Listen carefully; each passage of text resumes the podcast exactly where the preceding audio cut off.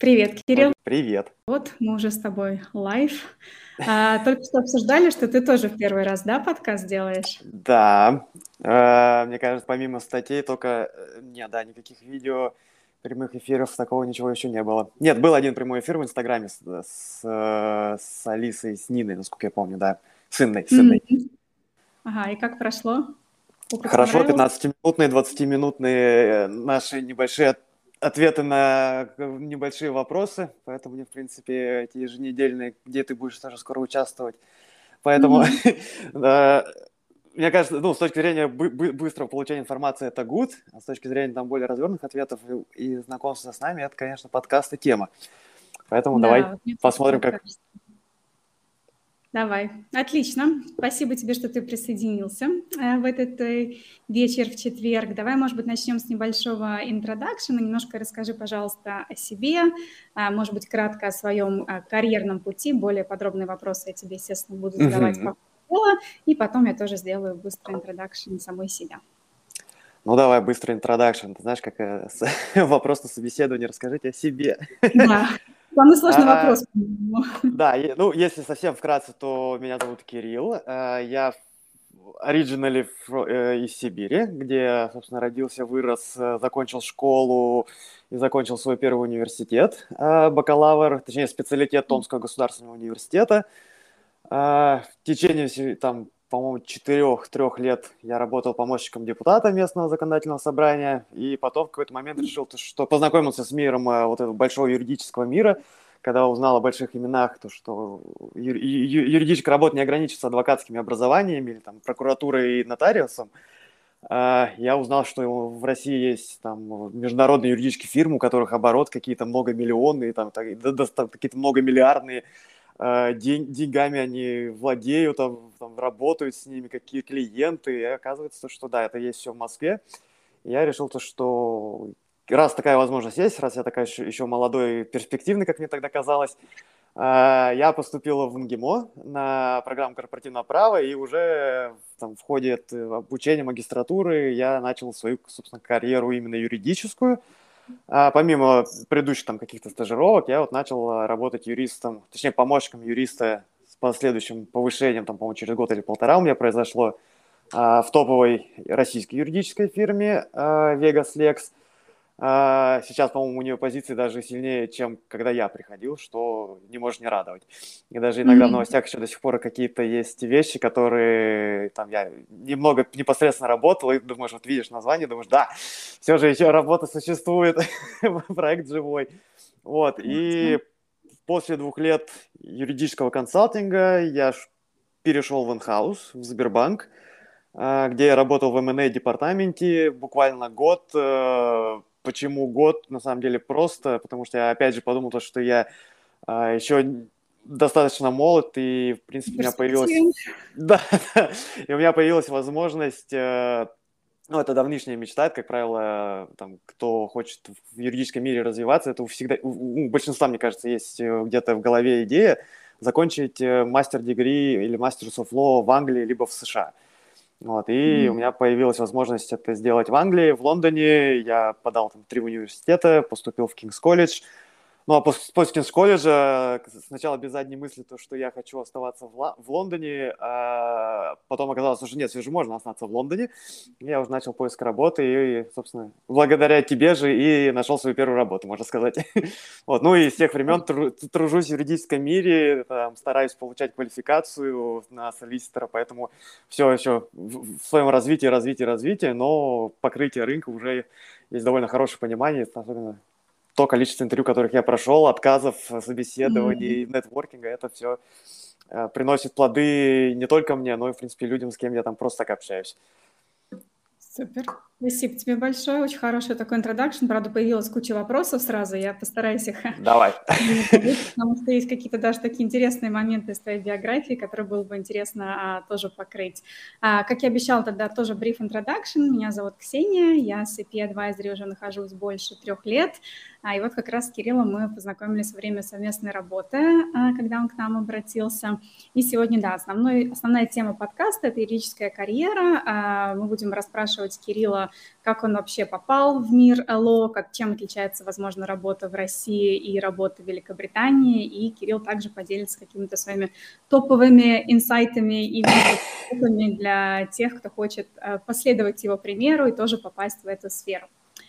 А, Кирилл, расскажи тогда, пожалуйста, может быть, наверное, с самого начала. Ты упомянул, что ты начала с работы с депутатом. Как ты вообще туда попал, в помощники э, депутата? Как тебя туда занесло? И на тот момент хотела ли ты вообще работать в этой сфере? Или это все получилось э, весьма случайно?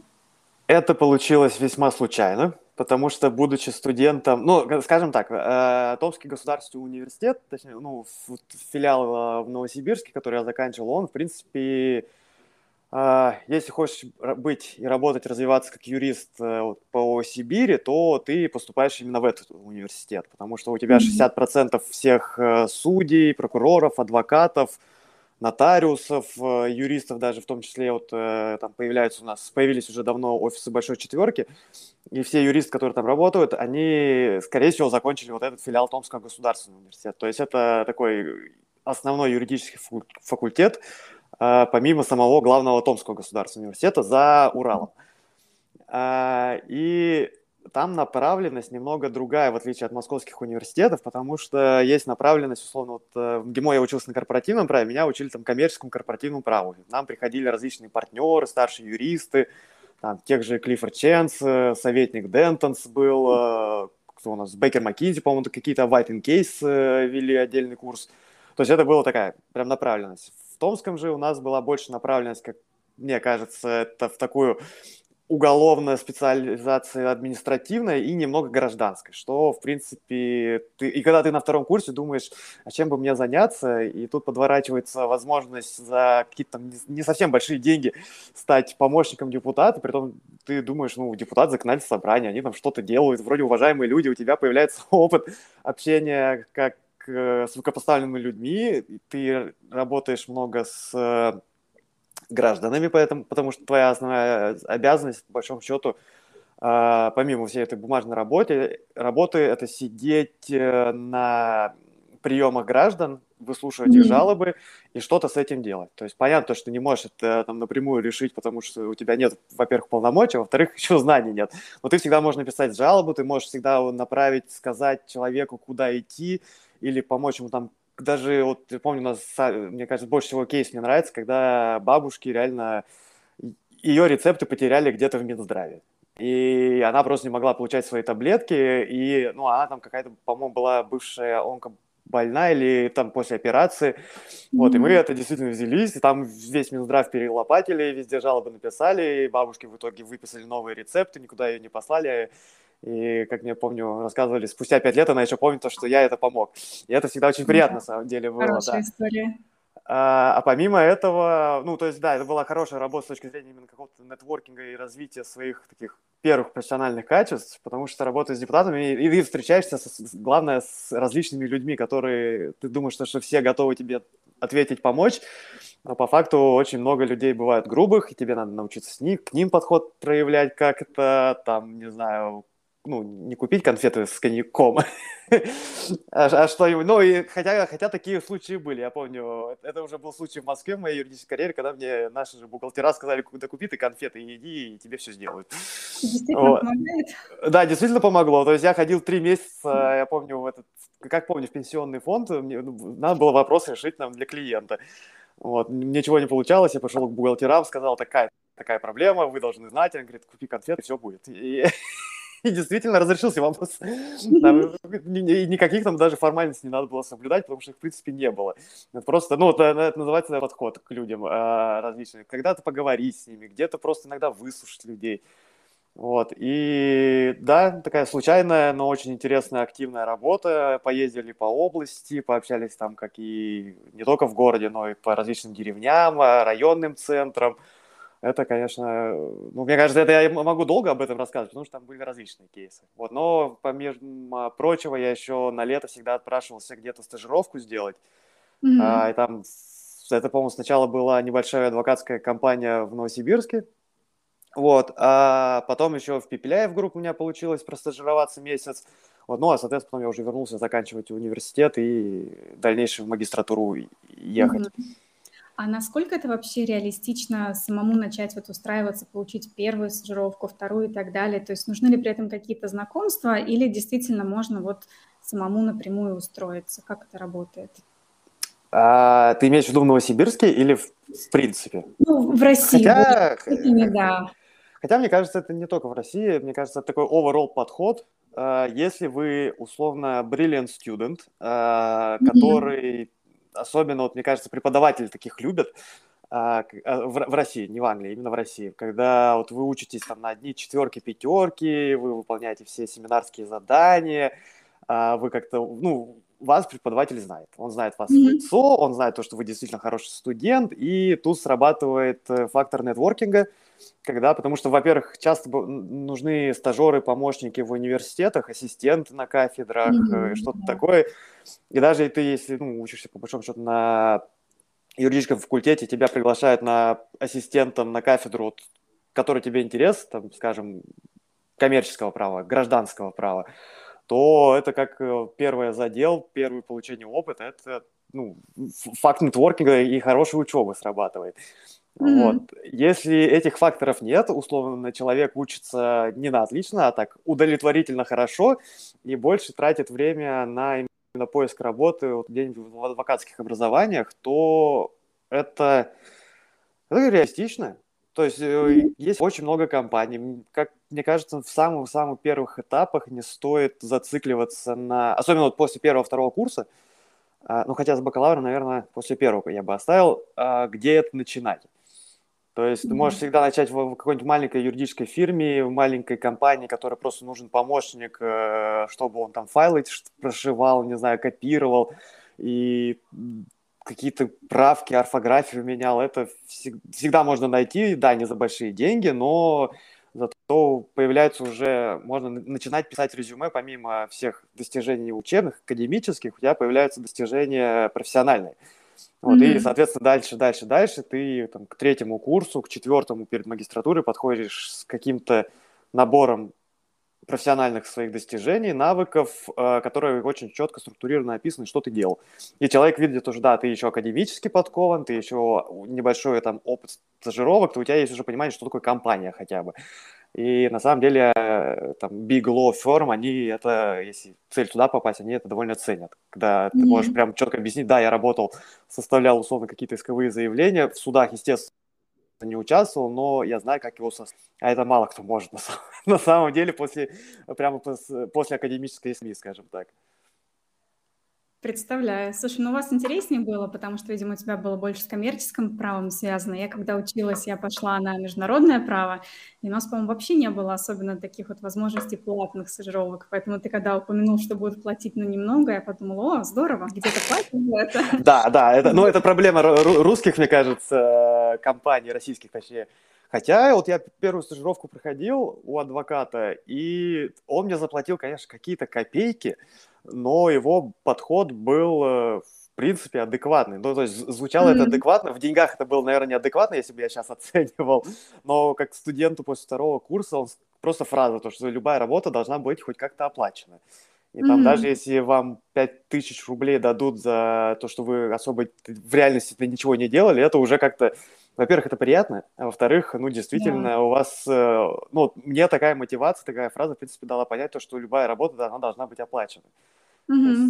За бесплатно, да, да, да. И мне кажется, в России, вот в Москве, в частности, там юридические фирмы уже уходят от того, что, что от, ну, от этих, от бесплатных стажировок, которые были популярны mm-hmm. в свое время, что yeah. не может не радовать. А в Англии, по-моему, их вообще почти нет, насколько я знаю. То есть обычно хотя бы проезд и ланч должны оплачивать. Да, да, да. оплату труда. То есть я бы сказала так, найти бесплатную стажировку намного сложнее, чем найти платную. Ну, мне кажется, я вот э, не уточнял этот точный вопрос, но мне кажется, в Англии у тебя, в принципе, ты не можешь человека за бесплатно. Ну, то есть это либо как, ты, как, типа как pro bono internship может быть, но это она у тебя отдельно и будет набор на пробона какой-нибудь. Mm-hmm. А в целом, mm-hmm. не, юридические Law, даже, даже вот небольшие фирмы, они так или иначе готовы оплачивать. Или да, вот как ты сказала, хотя бы проезд на метро, на поездах, mm-hmm. на такси иногда, наверное, могут ланчи вернуть деньги. Ну, Что, ну, приятненько. Учитывая цену такси в UK, я думаю, это уже неплохой Это да.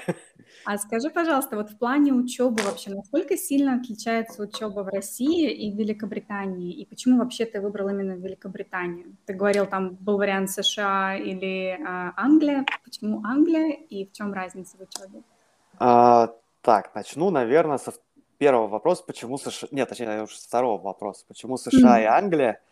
А, это основные рынки. То есть, когда ты работаешь или учишься, ты всегда, когда ты учишься на бакалавре в России, ты всегда слышишь вот эти сравнения между российской правовой системой, вот эти две основные семьи, романа германская, англосаксонская, и потом ты слышишь, чем дальше ты углубляешь, ты слышишь, что все сделки, э, ну не все, очень большая часть сделок делается по английскому праву, а где это английское право существует, ты, естественно, сразу, ну, английское – это Англия. Потом ты узнаешь, что, что mm-hmm. больш... вникаешь в мир больших юридических фирм, и, в принципе, то, что там помимо английского Magic Circle, пяти фирм, оказывается, существует какое-то немеренное количество, там, сотни юридических фирм, которые там просто какими-то такими проектами, вла... ну, не владеют, а именно ведут, помогают, ну, юридически сопровождают их.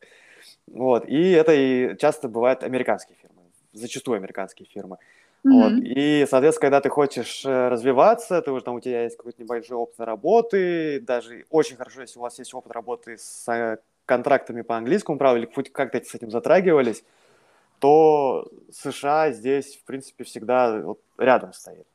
Это, mm-hmm. И это основной, вот у меня есть несколько знакомых, которые, у них был такой же выбор, а, и они решили поступать в Гарвард, а, девочка, собственно, девушка, она спокойно поступила. Ну, наверное, не спокойно, но поступила. Потому что тогда отбор, мне кажется, еще... Да, в Гарвард спокойно не поступают. Да, там, там, там еще дороже и как-то требований больше, чем в английских вузах. Это, кстати, тоже одна из причин, наверное, почему а, Англия несколько привлекательнее, чем США. Mm-hmm. Вот, потому что... Но, с другой стороны, также магистерская а, программы в США, они не везде дают э, право на работу, чтобы быть юристом. То есть, условно, есть, ты, mm-hmm. ты, ты можешь квалифицироваться в Нью-Йорке и в Калифорнии и при наличии ЛЛМ, а вот в других штатах, по-моему, там нельзя. То есть там надо пройти полный курс э, бакалавра, чтобы как-то у тебя появилось право на, этот, на сдачу экзамена квалификационного. Mm-hmm. Вот. Но, mm-hmm. в принципе, если у тебя есть право работать э, в Калифорнии или в Нью-Йорке, то других тебе уже не надо. Где основные сделки, где все силиконовые долины, Уолл-стрит, вот там все и есть. Так что дальше Калифорнии и Нью-Йорка мало кто уходит. Вот, а Англия, Англия просто у меня давно уже в душе сидит. Сейчас в моей первой поездке в Лондон, а, я думал, да, хороший город, и потом как-то приглянулся, ты смотришь рейтинги, у тебя рейтинги либо американские, либо английские вузы, а когда юридически ты высматриваешь, так смотришь, смотришь, смотришь, да, есть Кем, Кембридж, Оксфорд, но для магистрской программы, честно, я бы не рекомендовал, наверное, Оксфорд. Это хорошо с точки зрения Почему? Э, имени, ну, то есть Оксфорд. Оксфорд есть Оксфорд. Это, это примерно так же, как Гарвард. А, все знают, что это такое, а с другой стороны, ты живешь в Оксфорде год. А, все же хочется иметь какой-то нетворкинг. В Оксфорде, наверное, он тоже есть, но учась в Лондоне, как минимум вот есть сколько, 24, да, университет в этом в Russell Group находится? Ну, примерно так, да. Да, вот, и, и многие из них, э, это, в принципе, в Англии их всех знают, э, и многие из университетов находятся в Лондоне, а учась в Лондоне, у тебя появляется замечательная возможность ходить на различные нетворкинг-ивнинги в офисы юридических фирм, в офисы там, тех же инвестбэнкинга, тех же там, mm-hmm. экономических консультантов, э, в большую четверку ты постоянно ходишь. Да, сейчас это все онлайн, но, как мне кажется, вот э, там, на LinkedIn смотрю иногда, э, практика офлайн встреч, она опять, опять, опять Mm-hmm. Поэтому, учась в Лондоне, тебе, во-первых, ты можешь также учиться в университете с очень хорошим известным именем, который как минимум в Лондоне и в Англии известен, да, и даже если возвращаться в Москву, тоже там люди знают э, на юридическом рынке эти имена. А во-вторых, да, это нетворкинг. Нетворкинг, у тебя у вас появляется сразу там у потенциальных кандидатов возможность и либо резюме отдать, либо визитки свои куда-то тоже mm-hmm. передать LinkedIn поделиться, вживую пообщаться. Это всегда, ну, с моей точки зрения, несколько полезнее а, для поиска работы, нежели вот там просидеть год в Оксфорде и, ну, сколько, каждый день в Лондон ты не поедешь из Оксфорда. Ну да, у тебя получается такой ограниченный нетворк только с теми, кто там же и учится. И иногда, конечно, наверное, к ним тоже приезжают, но явно не да. в количестве с презентациями.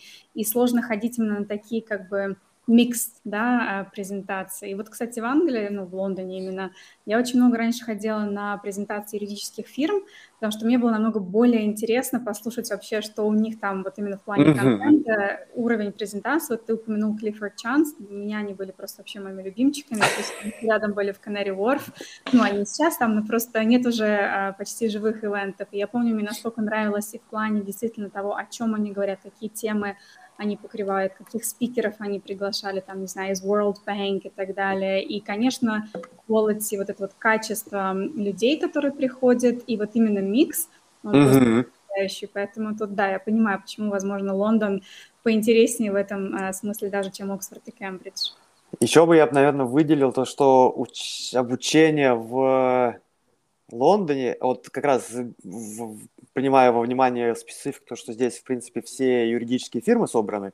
а, ну, как минимум в Сити, куда, мне кажется, ты не зайди в любой бизнес-центр, ты так или иначе, там будет одна или две юридические фирмы сидеть сидеть да, раз, да. различного размера.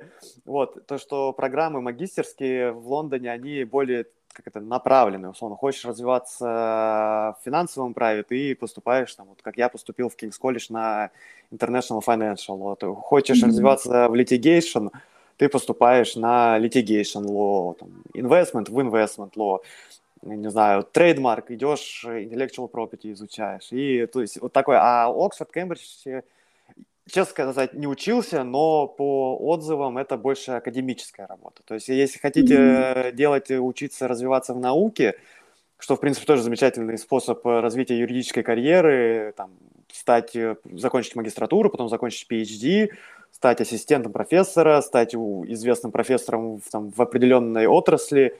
В принципе, вот у нас так, э, у меня одногруппница, мы закончили вместе, она сейчас на PhD в том же King's College, и она уже ассистент преподавателя по, по-моему, Artificial Intelligence, насколько я помню. Mm-hmm. И вот, то есть она решила, то, что коммерческая карьера юридическая не для нее, она хочет развиваться в научной карьере. Почему бы нет? Тогда больше. Да, поэтому в этом плане Оксфорд, наверное, будет э, более выгоден. А если коммерческая, то лучше быть в центре всего этого коммерческого. Mm-hmm. Понимаю, понимаю. Спасибо. Слушай, а вот как ты вообще выбрал или как ты делал подачи для своих первых э, так скажем, work experiences uh, в Лондоне? Mm, Какой спонтанно. у тебя был подход и вообще куда ты изначально хотел подавать? Ты всегда хотел в компании как бы поменьше, где, возможно, больше будет у тебя э, ну, результат, больше возможностей mm-hmm. участвовать в делах компании, или же ты хотел э, в крупной компании? Это хороший вопрос, потому что мне кажется, вот так э, оценивая все э, как эти за против вообще, что происходило в начале времени, когда я только пришел. То есть здесь надо было понимать, то есть сейчас у студентов есть замечательная вещь, как graduate visa, которая тебе позволяет там два года mm-hmm. спокойно менять работу, искать работу. Вот э, там есть недавний пример у девушки, у нее получилось аж три оффера получить. И мне кажется, это, ну, во-первых, она, а, она сама... Знакомая или клиентка? Клиентка, клиентка, да. А. Вот, которая, да, я, недавно как раз она написала, то, что да, получила первый, и я еще там два ей прислали. О, вау, поздравляю, да, и... не знала. Спасибо.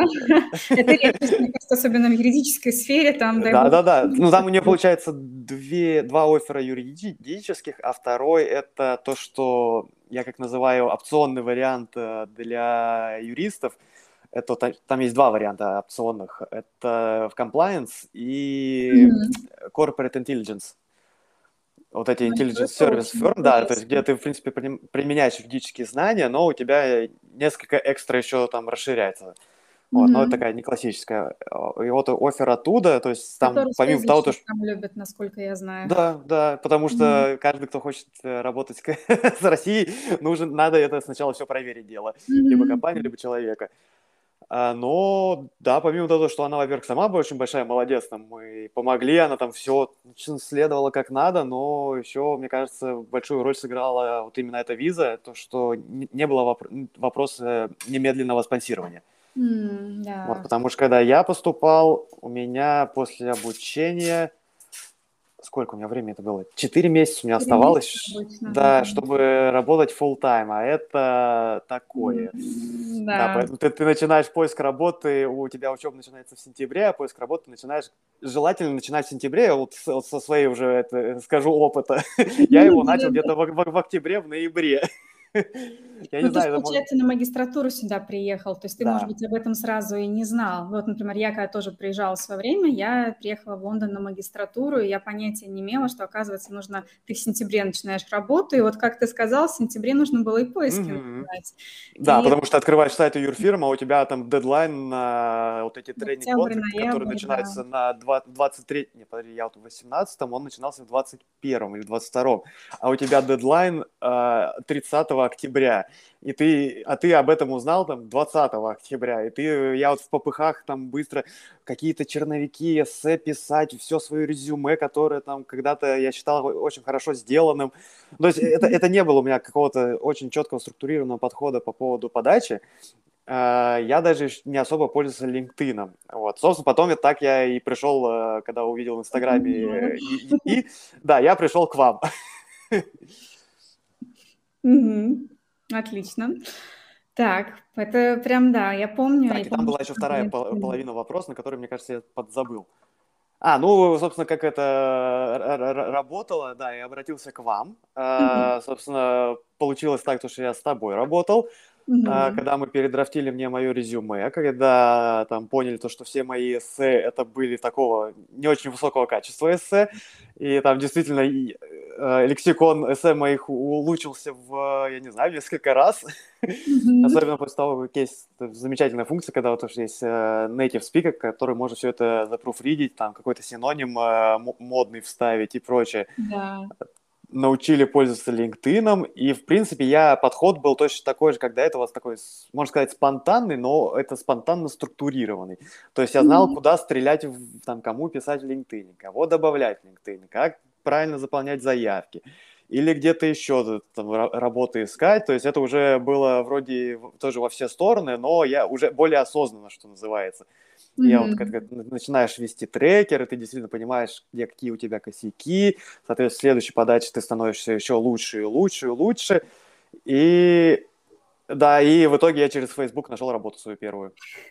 Да, это, кстати, один из немногих случаев, но я его часто цитирую, потому что люди говорят, ну, зачем мне LinkedIn, зачем мне вообще соцсети, а я говорю, ребята, нужно все, нужно все вплоть нужно до Инстаграма, потому что сейчас люди там начинают а, как бы постить информацию о работе, поэтому you never know, это может случиться в очереди за кофе, это может быть друг друг друга, подруги и так далее, то есть а, мне кажется, нужно использовать все действительно шансы. Понятно, что основа это, скорее всего, LinkedIn и ну, прямые таргетированные да. задачи особенно если ты там ходил на какие-то ивенты, да, если там с кем-то общался и так далее. Но твой случай, да, он действительно уникальный, хорошо запоминающийся. Да, ну, ну, знаешь, я здесь верю, кто бы как ни относился, ну, я не то, что верю в такие, э, как э, теории не заговора, знаешь, а когда mm-hmm. накопленность. вещи, ага, да. Да, да, да. То есть ты делаешь, делаешь, делаешь, усилия, усилия, усилия прилагаешь, у тебя там волосы на голове выпадают, сидеют, я, я не знаю, ты там нервничаешь, а, там, не можешь ты ни о чем говорить, кроме как о подаче своей работы, а потом э, такой щелчок, баз, и неизвестно откуда прилетает, условно, там, приглашение на собеседование, или финальный офер какой-то, потому что, ну, ты действительно не знаешь, а в итоге, если ты условно сравнить мое резюме, которое я отправил э, вот, человеку на Фейсбуке, mm-hmm. и моим первым резюме, которое я вот отправлял, вот, когда это было спонтанно, не структурировано, ничего, то ну, ты, в принципе, видишь, почему, ведь что там захватывает. То есть mm-hmm. до этого было просто набор каких-то слов, э, которые каждый юрист хочет ставить, там какие-нибудь managing transaction, я не знаю, negotiating, SPA, SHS, всякие модные аббревиатуры, а, и ты, ну, это все работает, в общем. Труд э, и терпение, труд, точнее, терпение и труд, да, все перетрут в итоге. Mm-hmm. Да. Как раз твой кейс. А расскажи немножко про свой вот рабочий путь, ту компанию, которую ты нашел, или она тебя нашла, это такое тоже э, отчасти стечение обстоятельств и плюс действительно твой труд и ту работу, которую ты проделал над, над резюме, над другими документами. А в чем заключалась твоя первая работа, может быть, так э, вкратце расскажи нам, и как ты потом перешел к другому месту работы? Mm-hmm. Изменилась ли у тебя стратегия подачи после, подачи после этого? Ну, скажем так, да. То есть, во-первых, да, я нашел это на Фейсбуке, притом мне это скинула моя знакомая, которая говорит, Кирилл, вот, мне кажется, тебе подходит, и это там около 12 ночи было, я написал человеку, вот, я такой-то, притом я небольшой там cover letter какой-то писал, по-моему, три предложения, вот, там, надо найти сообщение на Фейсбуке, и мне кажется, я сам удивлюсь, как это в трех предложениях, оказывается, все же можно кратко о себе рассказать. Давай, мы добавим нашу дату-базу, дату-базу uh, useful LinkedIn templates. Да, да, да, да, и там, там действительно там три предложения, меня зовут так-то, я студент такой-то, у меня там три года опыта работы, там-то, там-то, там-то, все. И вот мое резюме. ну, четыре предложения, Ты хорошо. очень точечно добил опыт там-то, там-то, как раз то, что им было нужно. Возможно. Может быть, да. То есть ты, ты тут, на самом деле, стоит, мне кажется, тоже сыграла роль то, что надо прочитать описание вакансии и посмотреть, что действительно ищут-то. То есть если ты просто напишешь «я студент, хочу работать», наверное, не очень хорошо звучит. Если ты напишешь таргетированно, что они ищут, и у тебя действительно есть такой опыт, то это звучит mm-hmm. несколько лучше. Вот, но заканчивая историю, точнее, продолжая, это, да, я подался, мы договорились на встречу, там буквально, по послезавтра на собеседование приехать в офис. Я думаю, ну ладно, почему бы нет. Э, приехал в офис, отсобеседовал со своими будущими коллегами. Mm-hmm. Все мне хорошо понравилось, там тотальная конфиденциальность, это такой, э, потому что это такой private asset management бутик был mm-hmm. компания, ну, которые там частными клиентами занимаются, поэтому пока не начинаешь работать, тебе не говорят, собственно. Мне кажется, даже первую неделю мне особо никто не говорил, когда я уже начал работать, на кого же я работаю в итоге, кто эти... А, кто эти... этого, ага, я думаю, может Ну, быть, там на самом деле это, это, это становится как-то очевидно, потому что ты начинаешь как юрист работать с документами, и ты, ты сразу видишь, э, кто клиент, и поэтому там смысла ага. особо рассказывать налево-направо тоже, мне кажется, нет. Вот, и работа была... Да, и после этих собеседований меня позвали на собеседование с руководителем офиса. Mm-hmm. Мы с ним прособеседовались, и я, собственно, ушел. Э, мы разошлись, то, что да, хорошо, будем ждать. Э, там какие результаты, не результаты. Я писал первым людям, вот, э, собственно, с человеком, с которым мы изначально начали, как-то установили контакт.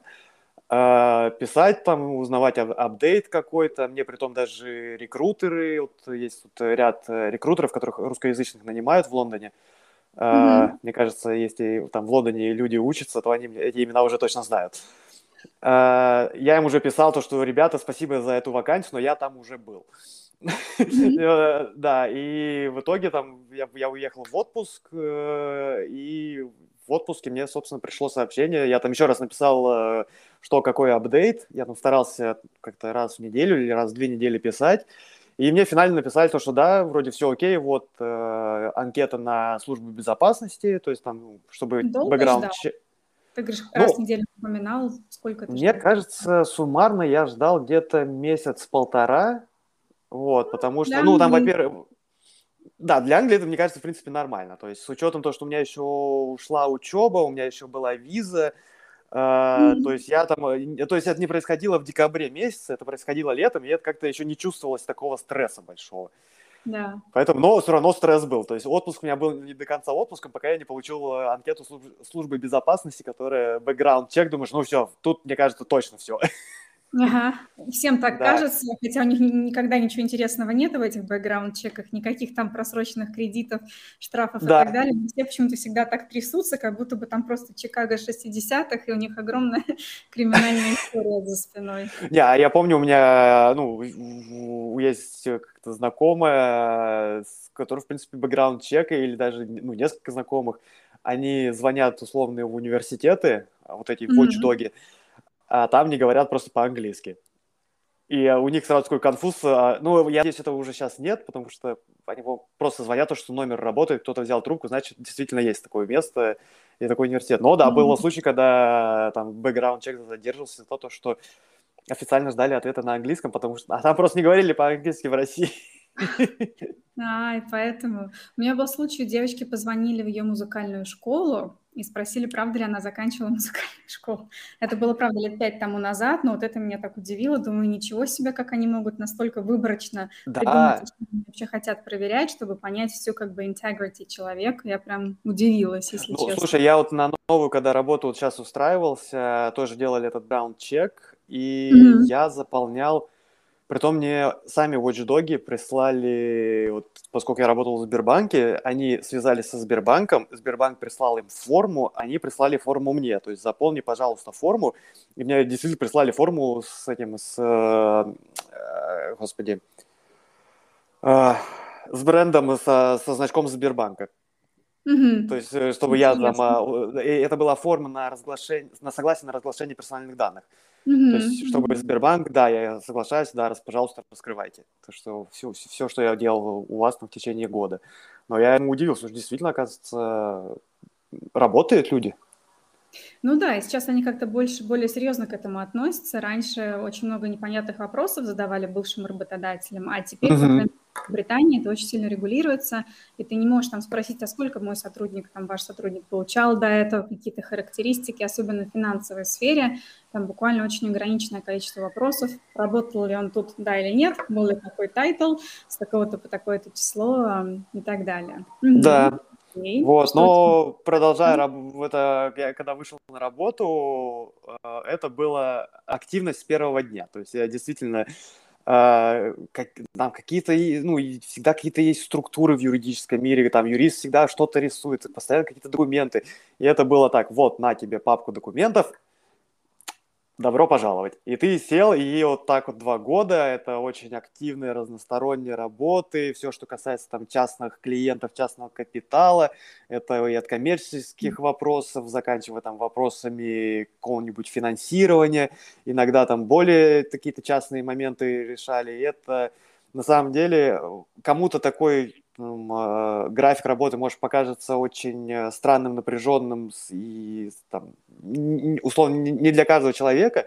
С другой стороны, я получал опыт. А, Да, у меня было три года опыта в России.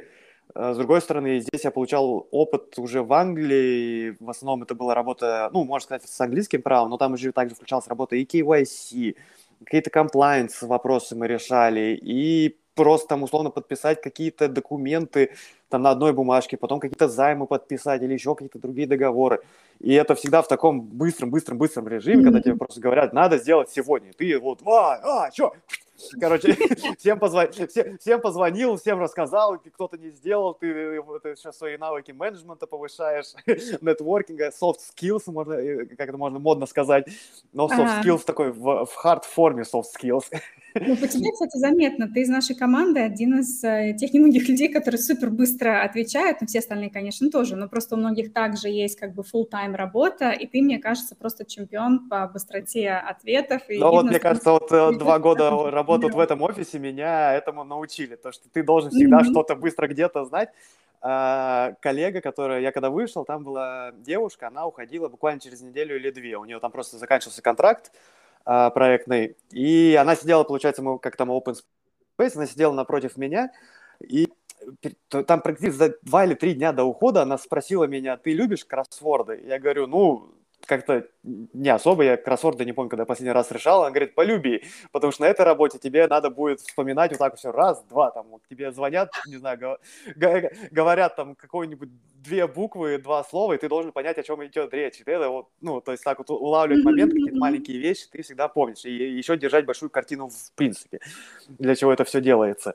Поэтому это было два насыщенных года а, с учетом пандемии, да, несмотря на то, что мы работали в офисе, но с другой стороны это был, наверное, плюс, что мы работали в офисе, потому что а, сидя дома, там, пошел кофе налил, не знаю, в окно посмотрел, это все отвлекало, а тут ты сидишь в офисе, и ты действительно работаешь. Мгм, там, все, там было все про работу, про работу, опыт, э, у меня сохранились очень хорошие отношения с коллегами, но в какой-то момент я понял то, что пора расти дальше. Э, пора расти дальше, потому что вот этот набор различных отраслей права он не всегда на самом деле подходит.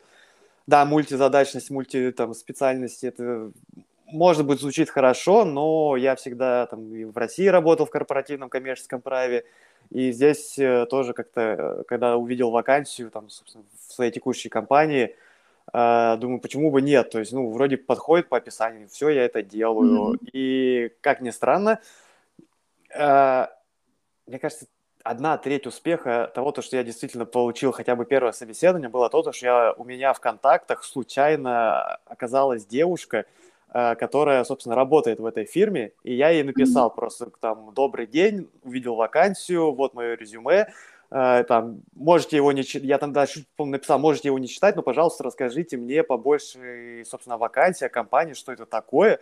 Вот, и она... Интересный подход оригинальный. Да, и она, и она мне честно написала...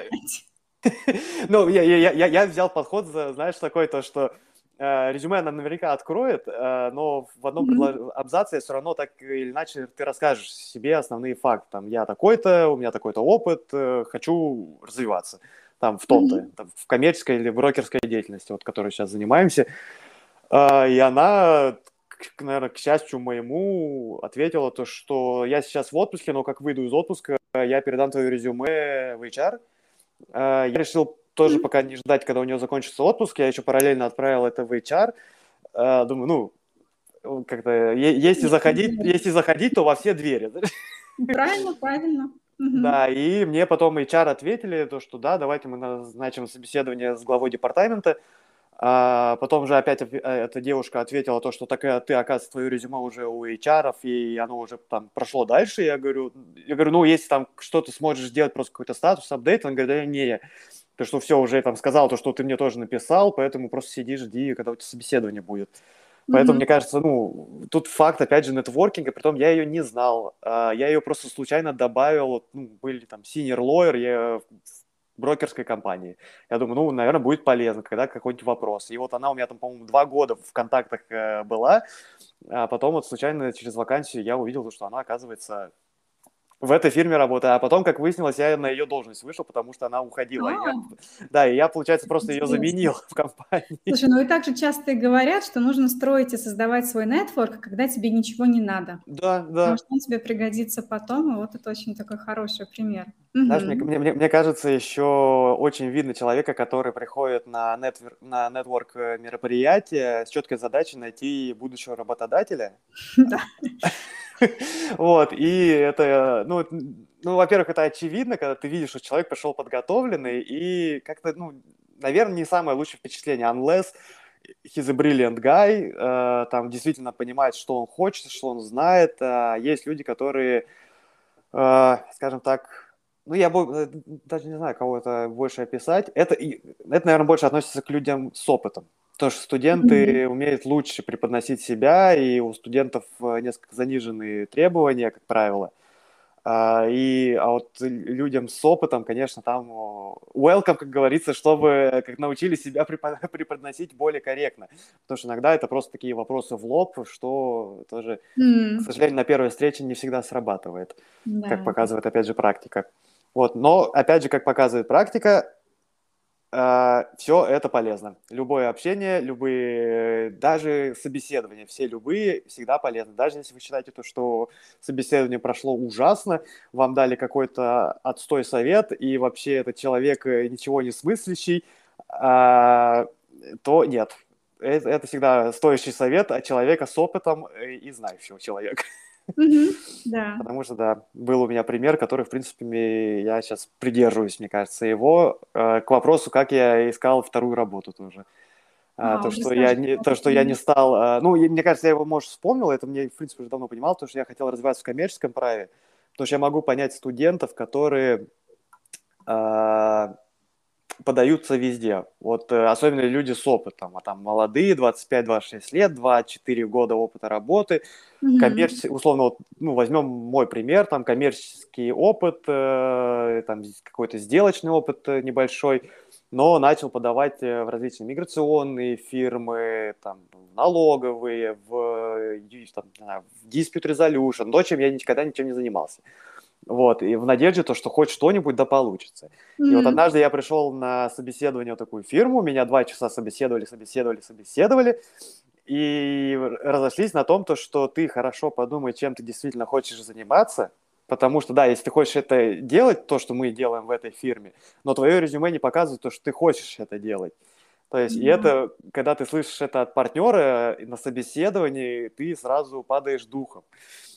Но тут не стоит падать это духом, потому что... Ну, да, это, это ничего обидного, но ты уже... Ты, это, это звучит как отказ такой, уже прямой отказ, знаешь, э, косвенно. Особенно для, ну, для человека, который ищет работу. Но, с другой стороны, это mm-hmm. был действительно такой очень дельный совет, когда действительно вот лучше подумать, чем хотите заниматься, потому что это, и, и все эти наши даже партнеры во время мастер-дегри говорили то, что не надо подавать э, э, условно 40 заявок на тренинг-контракт, попробуйте сначала в одном году подать 5, в следующем еще 5, потому что тренинг-контракт никуда не денется. Юридические фирмы никуда mm-hmm. не денутся, э, но качественную заявку сделать сложно. Да, а качественная да. заявка, она всегда ну, и, и, и выигрышней. А, а, а когда 40 заявок на тренинг контракта, и кажется, то, что все вопросы эссе одни и те же, а, но не всегда. Мне кажется, в большой четверке у тебя то же самое. Если все один и тот же cover letter присылают э, в каждую фирму, то это не очень хорошо выглядит. Да, как и везде. Мне кажется, рекрутеры и хайринг-менеджеры, у них настолько уже наметан глаз, что они всегда понимают, когда человек постарался и переделал специальное мотивационное письмо для них и резюме, или когда да. они вот так вот рассылают одно за одним, это уже видно за пару секунд. То есть кандидату кажется, ну что, ну резюме, оно же есть резюме, ну да. есть письмо. Нет, оно должно быть под каждую позицию. Ну, или тогда вообще не подавать, или подавать туда, куда, ну, не очень интересно, если мало времени, окей. Ну, а если... мне, мне, мне кажется, большое количество заявок, очень рабочий момент, точнее, способ вот не когда вот большие корпоратив заявки в, корпорати... в корпорации, там, в большую четверку, mm-hmm. в Magic Circle, потому что ну, там действительно надо провести research. Mm-hmm. Фирмы постоянно где-то публикуются, надо знать, в какую ты практику подаешь, какие там есть партнеры, проресерчить партнеров, проресерчить там, не знаю, их LinkedIn profile, то же самое, то есть, ну, что-то, какой-то уникальные вещи выцепить, чтобы усилить свой cover letter. Это это стоит того. Большое количество заявок работает, мне кажется, вот когда заниматься нетворкингом в LinkedIn, когда там спекулятивные подачи через условный же Glassdoor, mm-hmm. э, потому что там зачастую просто не требуют, и действительно надо подать э, там CV, э, очень хорошо сделанный, без всяких э, различных двойных пробелов, э, двойных точек запятой и вот таких маленьких моментов, которые ты не видишь, э, но потом рекрутер видит сразу сфере, же. Я думаю, потому что юристы должны да. иметь идеальный attention to detail. Угу. Это правда. Вот. И там не требуется какого-то уникального cover letter. То есть там действительно просят cover letter зачастую рассказать, кто ты есть. И это mm-hmm. там может даже такая обычная страничка, и все. Даже можно 14 шрифтом очень четко, подробно рассказать. И вот, вот, вот здесь может сработать, потому что они часто а, звонят и могут и пригласить да. на собеседование. Но что касается больших заявок, то да, ну, сожалению, по будьте добры. информации это тоже не так много, да, да. поэтому там, естественно, кавалет, он более такой упрощенный, а по большим, да, просто жалко не использовать эту возможность показать то исследование, которое mm-hmm. человек может делать. Да, потому что даже вот в маленьких компаниях э, тут даже если вам их, их заинтересовало ваше резюме, э, то у вас есть замечательная возможность, наоборот, у них спросить, а чем вообще компания занимается. Они даже, мне кажется, не против mm-hmm. рассказать, даже за, потому что все компании любят. И все э, там, а, ну, мне кажется, у юристов это особенная тема, и у каких-то, наверное, еще стратегических консультантов и инвестбанкиров вот такое же, они любят о себе рассказывать. Да, да, мне кажется, это вообще так across all industries, что очень многим людям в целом нравится про себя, про свою работу, про деятельность да. Рассказывать. Потому что mm-hmm. вроде между друзьями, когда общаешься, всем друзьям уже надоело э, слышать о тебе одно и то же, а да. тут приходит новый кандидат, и ты ему все расскажешь про свой опыт.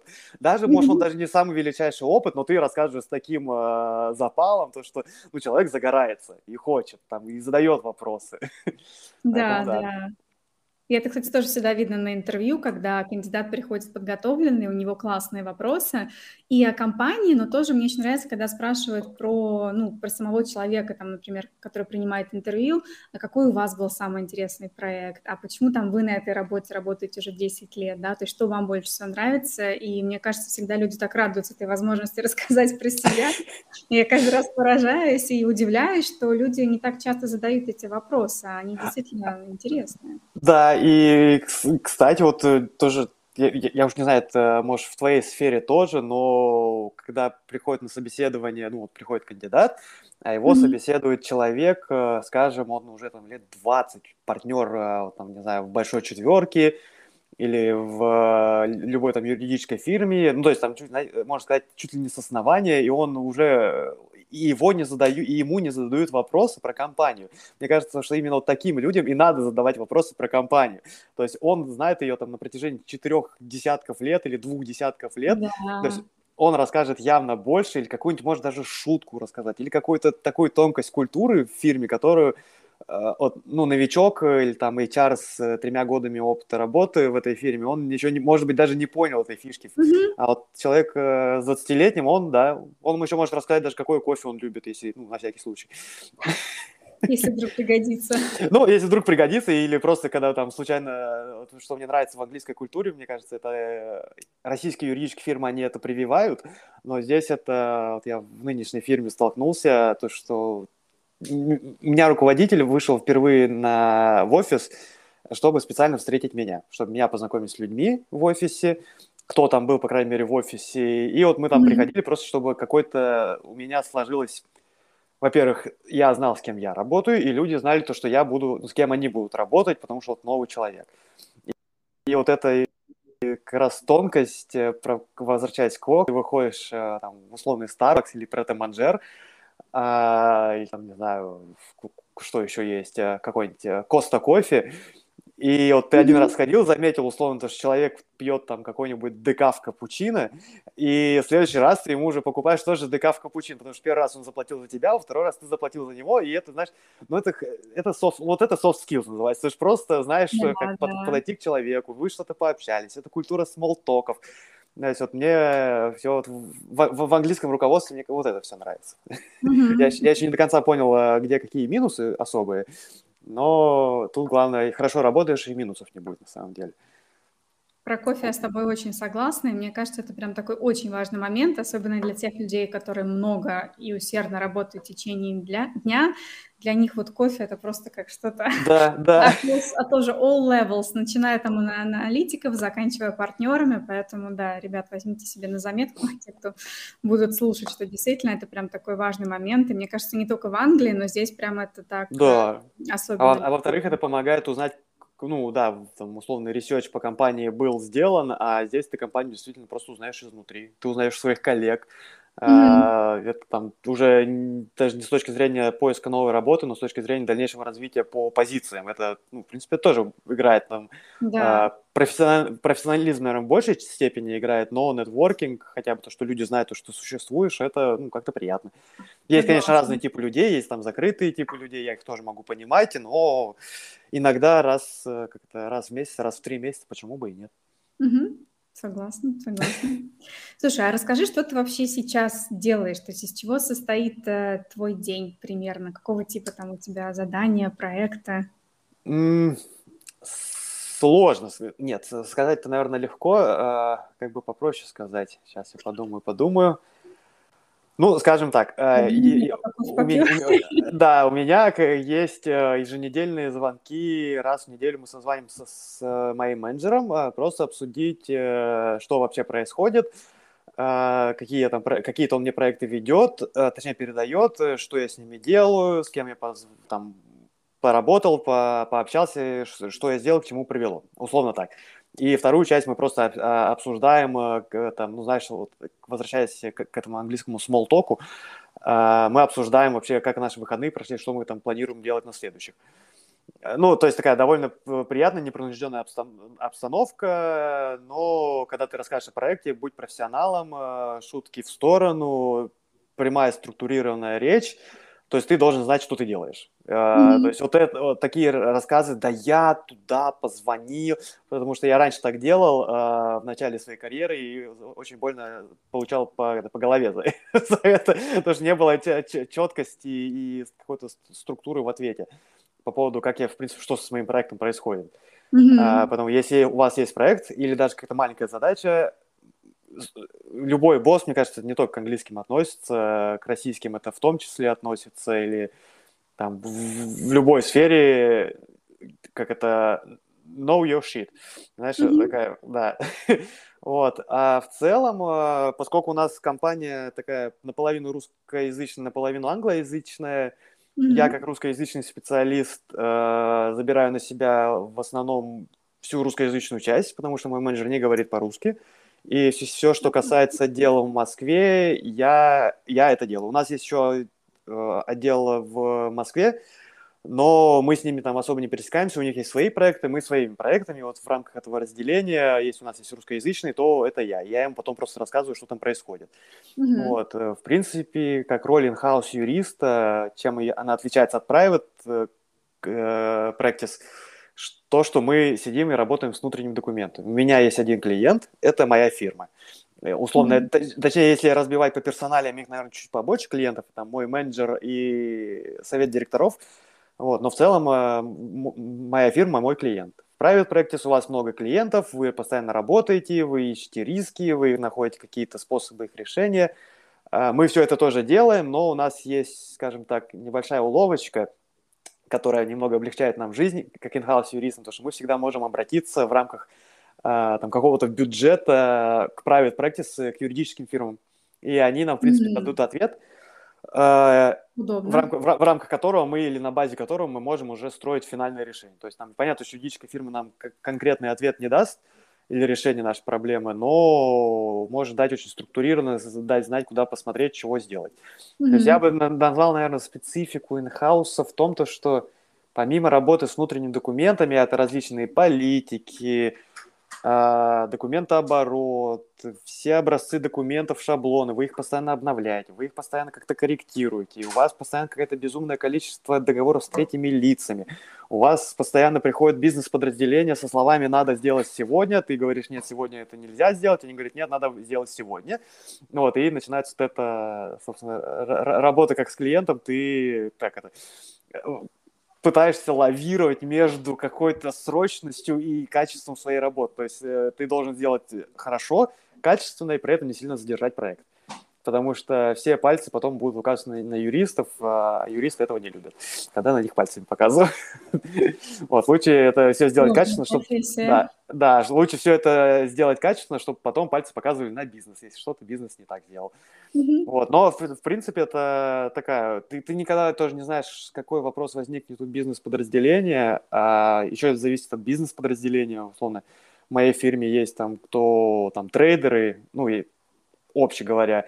Есть mm-hmm. кто там занимается какой-то клиентской работой, есть там compliance департаменты и все там или private клиенты или там client assets какие-нибудь э, ребята, и они могут задавать абсолютно любые вопросы. Ты вот сидишь, ты не знаешь, то есть, мне кажется, плюс private practice в том, что у тебя есть конкретный проект, и ты, в принципе, видишь большую картину и знаешь, что ты к этому делаешь, как, и mm-hmm. что хочешь, при, к чему хочешь прийти. Здесь ты сидишь, вроде работаешь над документом, скажем, обновляешь э, шаблон вашего там, договора займа, который везде используется для клиентов, и тебе неожиданно клиент-сервис э, пишет, то, что «А, вот здесь такой клиент, а может ли он сделать это?» Все, то есть без фактов, без данных, и mm, ты... Без контекста тоже, да? Да, без контекста, и ты вот начинаешь звонить, выяснять, а оказывается, что вопрос не такой уж простой, как это кажется на первый, на первый взгляд. И вот такое это, а, а, активность ниоткуда не возьмись, она очень часто появляется и keep you active. А, ты постоянно что-то читаешь, ты постоянно что-то обновляешь. Mm-hmm. Ты бесконечно читаешь, там, если с Россией работаешь консультант плюс, если ты в Англии работаешь, там, условный LexisNexis, либо там Thomson Reuters, mm-hmm. и постоянно какие-то legal articles читаешь, и у тебя в голове, в голове у тебя бесконечно безостановочное развитие, Uh, и у меня и in-house от in-house отличается, но вот конкретно про мою нынешнюю позицию я бы, наверное, так выразил, да, то есть э, я вот как начал с первого дня чему-то учиться, и вот, мне кажется, учеба никогда не остановится. Ну, у юристов, я думаю, это прям, да, до конца дней сплошное, сплошное развитие. Да, да, ты можешь иногда вывести на опыте, но опыт лучше перепроверить какими-то э, источниками. Мгм. А вот, кстати, мне такой интересный вопрос. А как бы ты описал, какие характеристики больше всего нужны юристам? То есть, ну, как одну из них я поняла, это желание постоянно самосовершенствоваться, узнавать что-то новое, быть в теме, в курсе. Какие еще вот черты характера, без которых, как бы человек не хотел стать юристом, он им не станет? Ну, или не станет успешным юристом? Я бы назвал первую это стрессоустойчивость. И без этого никуда. Не, ну ладно, наверное, есть э, люди из частных практик, там из юридических фирм, э, наверное, все же ну, подтвердят то, что стрессоустойчивость это важный аспект, но условно не в in-house работе, потому что в private practice там график, они зачастую работают не до 5-6 вечера, а там до 9, до 10, иногда до 12 ночи, а иногда есть проект очень большой и срочный, то еще там 24 на 7 они работают, там действительно как это, all-nighterы, они, по-моему, называются, насколько mm-hmm. я помню. Ну, в юрфирмах также, по-моему, нет? Да, ли? вот, я, я говорю, ну, то есть private а. practice это и есть юрфирмы, то есть private practice юрфирмы, in-house это вот внутренний юрист компании. Mm-hmm. А, да, они бы это, наверное, тоже выяснили, и потом сказали, то, что а вы in-house вообще работаете до 6, там, какая у вас стрессоустойчивость. Но, с другой стороны, чтобы закончить э, в 6 работать, тебе вот э, надо как-то коп э, работать со своим стрессом, э, со своим, ну, давай назовем это mental health, я не знаю, э, со своей психологией, потому что очень быстро может раздражать, когда тебе звонят, потом еще раз позвонили, еще раз позвонили, а ты еще не закончил один вопрос, а еще не закончил второй вопрос, потом заканчиваешь в 6, а оказывается, что тебе с утра говорят, уже звонят и спрашивают, а сделал ли ты это, а ты говоришь, я это сделаю попозже, ну, то есть тут у каждого своя специфика, но чтобы закончить работать в 6, надо работать много. Вот, да, Очень... бывает, э, да, бывает там как легкие дни, бывают и сложные дни, бывают там средние загруженности дни, но если как это get things done, э, mm-hmm. и тут, ну да, тебе надо име, иметь какой-то э, уровень стрессоустойчивости. Условно, если у тебя ее не хватает для юридической фирмы, в инхаусе, возможно, хватит. Если не хватит для инхауса, можешь найти компанию, условный супер большой банк, э, там, в размерах Barclays, HSBC, без каких-либо там, а, а, знаешь, обвинений, но вот, вот там юридический департамент, мне кажется, еще да, как-то более в расслабленной форме работают. Точнее, у них есть регламенты, которые они соблюдают. И все. А, второй навык – это усидчивость. А, mm-hmm. Потому что тебе надо... Это про него мало кто на самом деле упоминает, когда ты читаешь различные статьи или там на LinkedIn вот этих э, карьерных э, э, вот не карьерных, да, вот я бы назвал карьерные коучи, вот именно которые рассказывают не как построить, или как, как они называют, ну, просто коучи, когда, тебе, которые, когда, которые тебе просто ничего особо не меняют в, твоем, в твоей жизни, но говорят, типа, ты давай, будь лучше. Наверное, ближе коучингу. Ну, хотя да, были же к коучингу, условно, да. Потому что карьерная консультация – это такая более тонкая. Информатив, более информативная вещь, а вот бывает такой опция, когда делай лучше, и ты вот как-то должен делать лучше. Ну, кому-то это, кстати, помогает, кому-то иногда не хватает вот именно этой мотивации, и именно коучи, мне кажется, иногда могут ее вот правильно вытянуть. Да, у меня не да. большой опыт общения, но это, по крайней мере, я себе так представляю, что это такие люди мотиваторы. Ну, у меня есть несколько людей, которые успешно прошли, там какие-то, благодаря этому они сами себе придумали, знаешь, системы, и, в принципе, работают, и ну, я смотрю, то есть у меня есть э, знакомый, который пришел юристом, а сейчас он лид, лид associate, там, ну, практически, короче, менеджер проектов э, в Eversheds, в московском офисе. Mm-hmm. Это, ой, по-моему, это лондонская фирма, там тоже крупнейшая, с какими-то миллиардными оборотами. Но да, вот, вот он там прошел какие-то курсы, и пошло mm-hmm. дело. Вот, но вот в таких статьях, а, возвращаясь к вопросу, ты редко видишь э, навык усидчивости. А в юридическом мире, мне кажется, это, да, и мне кажется, везде в большой четверке, или даже в том же, если люди хотят развиваться в аудите, или в бухгалтерии, а, или там где-то еще, то надо сесть и работать. То есть э, не сесть, а пойду почитаю, пойду. И это при том касается того, что люди часто, а, знаешь, в Инстаграм посмотрят, э, на LinkedIn что-то еще посмотрят, станут еще кофе нальют, станут еще водички нальют. Вот, потом возвращаются, а на, на часах уже 5 вечера, ой, буду сегодня поздно работать. Mm-hmm. да, но, да, во-вторых, усидчивость помогает э, сконцентрироваться и разобраться, с чем ты работаешь. И это касается, во-первых, как ну, возвращаясь к нашей специальности, это подготовка заявки там, фирму, то есть mm-hmm. надо сесть и сделать. Сесть, прочитать все, скомпоновать все, написать красиво, структурировать, и только после этого, условно, ты можешь встать. Да, ты можешь встать, там, подумать, но вернись, сядь и напиши, если придумал. То есть не иди, не отвлекайся от, э, от мне кажется, что этот навык, э, мало кто о нем говорит, но это очень хороший навык, и его желательно бы развивать, потому что... А он у тебя всегда был, или тебе пришлось не, его прям активно развивать? Мне, мне кажется, его пришлось активно, потому что, когда ты, будучи студентом, ты думаешь, ой, а там одногруппники где-то гуляют, а хочу с ним погулять, а потом ты возвращаешься поздно вечером mm-hmm. домой, и, и ты уже вроде уставший, ты что-то начинаешь делать, и нет, потом в какой-то момент я уже понял, что дело серьезное, и ты начинаешь, да, и вот э, мой совет, не доводите вопрос, когда дело становится серьезным. Не а гуляйте. Да, да, да, то есть если есть проект, если есть задача, сядьте и сделайте его. И не надо переживать, всегда можно еще погулять, никуда это ничего не денется, разберитесь с собой, можно сказать. Я тут с тобой согласна, я так и сделала, но при этом, к сожалению, вот смотря, например, на свою магистратуру, которую тоже отделала в Лондоне в UCL, я своих э, однокурсников вообще почти не знала, а у них там были очень интересные общения, нетворкинг, тусовки, меня там просто не было вообще. С одной стороны, это хорошо, поскольку у меня получилось хорошо закончить университет, найти работу, но с другой стороны, было очень обидно терять этот элемент. Но тут обидно, обидно. что ну, в долгосрочной перспективе работа и хорошо законченный университет намного важнее, чем временное, так скажем, общение, поэтому присоединяюсь. Ну, да, да, да, в принципе, все правильно. Ну, тут я бы еще, наверное, добавил то, что зависит от э, каких-то целей. Если там человек приезжает в магистратуру с четкой целью остаться, и то, что это его действительно как серьезный шаг э, к тому, то, что, во-первых, он потратил деньги. Очень хорошо, если получил стипендию на магистратуру или там PhD, неважно, какую-то учебу, которая ему позволила сюда приехать и немного обосноваться то и, и, и он в первую очередь рассматривает как серьезный шаг э, задержки в Европе, в Англии, э, то да, тут, тут мне кажется, приходится чем-то жертвовать ради достижения там финальной цели. Есть, понятно, цель э, просто приехать поучиться, и ты знаешь, что, что у тебя, тебя ждет условная компания в России, в которой mm-hmm. ты, в принципе, не против вернуться, у тебя есть там четкие стратегические там стратегия, точнее, развития своей карьеры, то почему бы нет, да, пожалуйста, ходи тут, тут, да, да, да, да, да, да. То есть, да, можешь знакомиться с людьми, там, можешь не, не подавать, у меня есть такие примеры, которые, вот, почему-то это всегда были норвежцы, кстати, у меня. Надо у нас у специалиста по Скандинавии спросить, э, чего же там все, все скандинавы возвращаются в Скандинавию. Ну, видимо, там очень хорошо.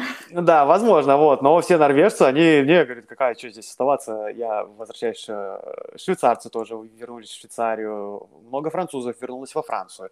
А, Нет, но... тоже европейцы, они почти все вернулись обратно. Здесь очень мало кто остался с курса. И ты, кстати, прав. Может быть, поэтому они столько и тусили, потому что они все знали, что они потом вернутся домой да. ну, и продолжат свою как бы нормальную жизнь. Да, ну у многих еще была программа дипло... это, в двойного диплома, то есть тут тоже играет роль. Mm-hmm. Но с другой стороны, нет, у меня есть несколько европейцев. Да, есть э, некоторые ребята, которые из Южной Америки, а, здесь остались, а, кто-то уехал в Америку, кто-то здесь остался, из Европы здесь остались, ну, то есть а, остаются. Но тут у кого какие рабочий день в Скандинавии до трех-четырех. Ух ты ж! Где ты Радость. это прочитал? А, а вот у меня здесь комментарий на YouTube. А, да, супер, супер. Вот это да. Ну ничего, в, Англии, в Англии, в Англии тоже сейчас, по-моему, две недели назад была новость, что э, начинают тестировать четырех э, дневную рабочую неделю. Да, да, я тоже про это Там, читала. только 30 компаний под это подписалось, э, но... Ну, это начало. Я думаю, постепенно к этому придут, потому что, мне кажется, чем люди более сбалансированы, тем более они заинтересованы в том, чтобы оставаться в компании, развиваться, mm-hmm. retention будет лучше. Поэтому, мне кажется, это определенно такой очень позитивный момент. Тут вопрос, мне кажется, всегда в продуктивности встает, опять же. Вот, э, но, да, чуть немного отошли, возвращаясь к навыкам. Mm-hmm. Что мы назвали? Мы назвали стрессоустойчивость, мы назвали усидчивость. Э, вот ты назвала, господи, attention to details. Mm-hmm. Многие, к сожалению, я не знаю, это какой-то паттерн или нет, когда условно готовишь юридический документ, я помню, у нас это было Vegas Lexington, когда только начинал карьеру юридическую. У нас была замечательная девушка, а, глава фармацевтической практики. Она вот занималась именно фармакол... фармацевтическими компаниями, там их сопровождала, но у нее был замечательный бэкграунд по поводу презентации и, в принципе, драфтинга. Mm-hmm. И вот эти все шутки про то, то, что а зачем вообще это надо, неужто люди не умеют понятно писать, э, не умеют. Э, прямо скажу, не умеют, и особенно это относится к юристам с юридическим образованием в России. Если в Англии они, как, а, ну, как, наверное, с моего опыта кажется, они всегда пишут эссе, и mm-hmm. у эссе есть очень четкая, понятная структура, как оно должно быть написано. И ты, если отходишь от этой структуры, то у тебя понижается балл там чуть ли не автоматически. И, и, и в принципе, любой преподаватель, он ждет этого, этой структуры, этой ясности, этой четкости. А, и где, собственно, каждое слово, каждое предложение имеет смысл. А в российских реалиях, когда ты приходишь такой бравый, перспективный, я сейчас помощник юриста, сейчас вам всем, че, да, молодой, перспективный, сейчас я тут, короче, великие проекты буду вершить, и потом пишешь в соответствии законодательства Российской Федерации, там, кодекс, и вот, короче, вот такие безумно длинные фразы, мне там по рукам давали, там, клавиатуры, мне кажется, когда я такое писал, потому что, ну, пиши ты проще, пиши ты яснее. Есть замечательная книжка «Пиши, пиши сокращай», по-моему, по-русски она называется. А, ну, русская, э, русский автор. Mm-hmm. Вот, всем, всем посоветую почитать про то, как, в принципе, писать документы, именно вот такую деловую переписку. И там вот про касательно attention to details, это, да, не надо всегда использовать какие-то длинные фразы. Всегда можно ввести термины и дальше использовать, потому что все и так понимают, о чем речь. Э, всегда смотри, если идет, э, знаешь, пунктуация типа 1, 2, 3, 4, mm-hmm. и там один, не знаю, номер один, поставил точку запятой, проследи, чтобы у тебя везде была точка запятой, а в последнем пункте была точка, потому что кто-то ставит точку запятой, потом двоеточие, и это может казаться не очень э, как-то заметным, но э, когда юрист с опытом, а особенно когда твой это клиентская работа, и он видит то, что, ну, такая нелепая ошибка, то это сразу mm-hmm. бьет по репутации фирме в целом. То есть это не только репутация младшего помощника юриста, это играет на репутацию фирмы в целом. Поэтому attention to details, проверяйте каждое слово, проверяйте орфографию, благо Microsoft Word э, подчеркивает все неправильные слова. Есть замечательные сервисы для, на английском языке, которые тоже там готовы перестроить с, э, предложение, чтобы yeah. оно стало проще. Так что это это что details, третий навык. А, четвертый навык я бы назвал time management. Это в где-то рядом с усидчивостью, но не совсем. То есть э, знайте, что вы делаете, и делайте это всегда в срок. Если не, не знаете, если у вас нет времени, всегда спрашивайте, это в какой срок, всегда договоритесь, всегда люди понимают то, что да, это можно чуть-чуть там на день-два перенести. То есть э, не бойтесь спрашивать, уточнять э, про время, потому что время наше все, э, и оно очень дорого. А если mm-hmm. ты просто возьмешь проекты со словами «хорошо, я сделаю», то тебя, особенно бизнес-люди, они любят ждать, то, что если когда ты так сказал, то что это сделаешь завтра. Вот поэтому ты либо говоришь, что да, да. потом либо ты говоришь, что я сделаю это через три дня, либо спрашивай, как, насколько это срочно. То есть, э, и это вот, мне кажется, я бы вот это понимал под тайм-менеджментом. Ну и сюда же включается work-life balance, не забывайте о своей обычной жизни. Uh, ну, это, это тут все, то есть э, и знаете, когда вам надо на свою секцию, когда побегать, и когда в кино сходить, и когда на работу, и когда вы на обед выходите, то есть Э, можете вести там различные дневники, есть много приложений для этого дела, так что дерзайте. Вот это я бы, наверное, назвал четыре основных э, как это, навыка, которые юристу надо. Пятый бы можно, конечно, подумать, но не приходит в голову, значит, его и нет, нет в моем понимании. Исчерпывающе. Спасибо тебе. А в плане интересов-то у тебя у самого остается какое-то время? Вот ты описал такой весьма напряженный день, но упомянул, что хорошо соблюдать work-life balance. Какие да. у тебя интересы? И, наверное, самое такое необычное, может быть, что у тебя, какой интерес появился после того, как ты переехал в UK из России? Как я переехал из UK в Россию? Нет, да. интересов у меня много, а, на, на, наверное. Ну, я, я, я хочу так считать, по крайней мере. А, может, кому-то, знаешь, когда ты общаешься с человеком, а он там а, бегает марафоны, покоряет горы, а потом еще за какие-то курсы записывается, ты думаешь, что, что я, оказывается, ничем не занимаюсь. Да. Вот, оказывается, что в жизни есть кого-то поинтереснее, с другой стороны, он теряет тоже многое другое. Радости жизни. Вот, нет, в целом я бегаю. Я такой это, стал фанатом э, легкоатлетического спорта. А, я хотел научиться, ну не научиться, я хотел кататься на велосипеде, даже купил его, но у меня его украли на второй день в, в Лондоне, э, к сожалению. Это, это то, чем я хотел заняться в Лондоне, когда... да, но не получилось, но надеюсь, скоро получится опять. А, но это все началось, мне кажется, во время локдауна, потому что до этого был просто обычно какой-то зал, походы в кино, кинотеатры, театры, мюзиклы несколько. А во время учебы это было очень много а, различных заведений, пабов, изучения, как это можно сказать, ночной жизни Соха и Ковенгардена. Mm-hmm. А, да, после учебы, естественно, работа. На работе ты этого уже ничего не делаешь. А, ой, Ксюша пропала.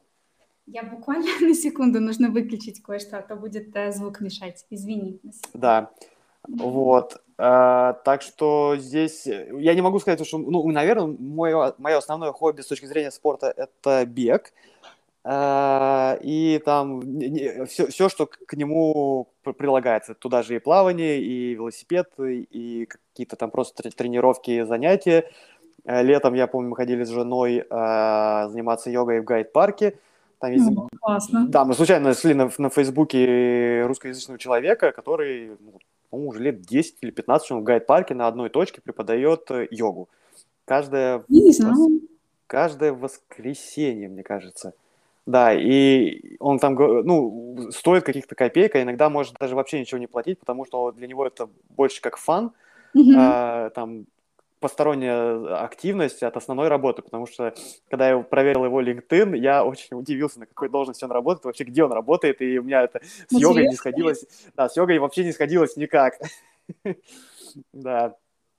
А, вот, так помимо что-то экстраординарного, наверное, я ничего бы не выделил.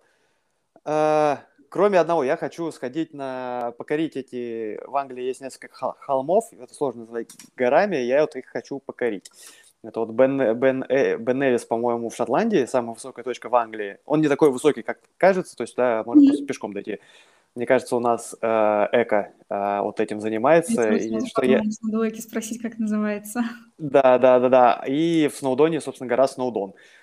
Вот две цели, которые я хочу сделать. Это doesn't seem uh, that hard, но вот если вы есть там один фильм на Netflix очень хороший, где человек 14... Э, ну вот хочу его посмотреть. Посмотреть. Mm-hmm. Очень мотивирует. Прям да. сразу думаешь, а я ж чем хуже-то? Пошел в походы сразу собираться. Да, нужно переезжать в Скандинавию где рано заканчиваешь работу, где много свободного времени. Да, действительно, ты после четырех, э, трех дня можешь пойти и еще при свете дня э, что-нибудь покорить.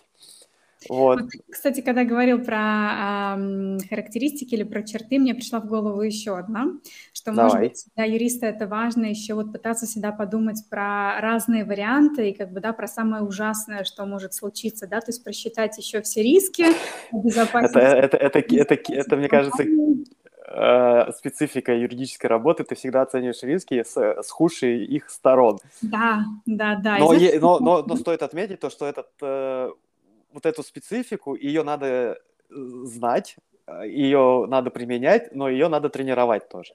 Потому что говорить то, что вот, э, часто я вижу юридические заключения от российских адвокатов, которые, знаешь, пишут типа «все плохо, это уголовка». И ты думаешь, в какой части? То есть вот, настолько риски не надо оценить. То есть будьте реалисты. Потому что, да, э, юристов может иногда очень сильно занести, есть там сгустить краски, но keep it real. В этом смысле аудитора немножко так же, мне кажется, вот э, там тоже... Все плохо, все пропало, да? Да, да. Ну, может быть, иногда это и нужно, потому что это как бы балансирует такой вот как бы, ну, бизнес, так скажем, который, да, все нормально, а, все принесет, все будет хорошо, и аудиторов, которые нет. Аудиторов, да. юристов нет, все будет плохо. Я знаешь, почему об этом подумала? Потому что вот у меня, может быть, надеюсь, никто не слушал, конечно, э, зазвучало это как это, стиральная машинка. Я вот думаю, блин, единственное, что я не учла, то есть я продумала все самые ужасные. Что только может случиться, вырубится свет, закончится интернет, не будет работать камера. Но я не подумала, потому что мой прекрасный будущий муж перед уходом поставит стиральную машинку.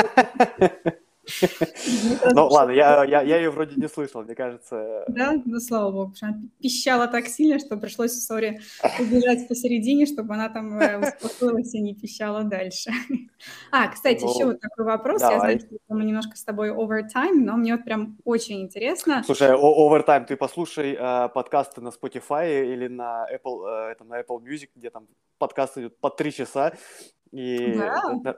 Да, это, наверное, очень удобно, когда вот там, я бегу какой-нибудь э, полумарафон, и тебе надо действительно там, на два часа включить, и ты что-то слушать. Что-то слушаешь, там где-то что-то пропускаешь, что-то ловишь для себя. А, вот, а, а есть это был тоже еще один из моих последних вопросов, как раз что ты сам слушаешь. Вот есть ли у тебя какие-то интересные подкасты, которые тебе а, запали в душу или которым ты регулярно... Друзья, у тебя был какой-то до этого вопрос, я тебя перебил. А я не успела его задать. Ну, как бы потому а, что ну, задавай, ты говорил прослушать, поэтому я подумала. А второй вопрос у меня был только, а если бы ты был бы не юристом, то кем бы ты стал?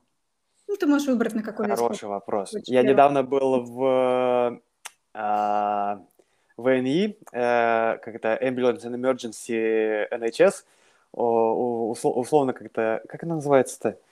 А, по-русски, ну, это не, не реанимация, да, наверное, по- по-русски, наверное, прием, приемный покой находится, да, ну, скорая помощь, короче, скорая помощь.